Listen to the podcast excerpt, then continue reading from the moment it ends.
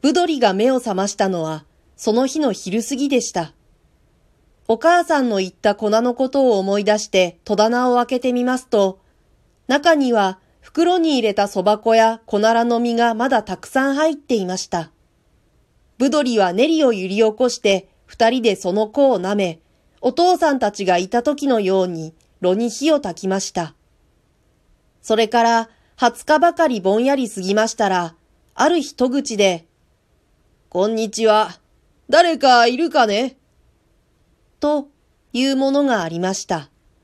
お父さんが帰ってきたのかと思って、ブドリが跳ね出してみますと、それは、カゴを背負った目の鋭い男でした。その男は、カゴの中から丸い餅を取り出して、ポンと投げながら言いました。私はこの地方の飢饉を助けに来たものだ。さあ、何でも食べなさい。二人はしばらく呆れていましたら、さあ、食べるんだ食べるんだと、また言いました。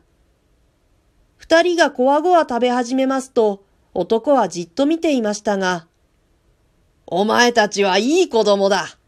けれども、いい子供だというだけでは何にもならん。わしと一緒についておいで。もっとも男の子は強いし、わしも二人は連れていけない。おい、女の子。お前はここにいても、もう食べるものがないんだ。おじさんと一緒に町へ行こう。毎日パンを食べさせてやるよ。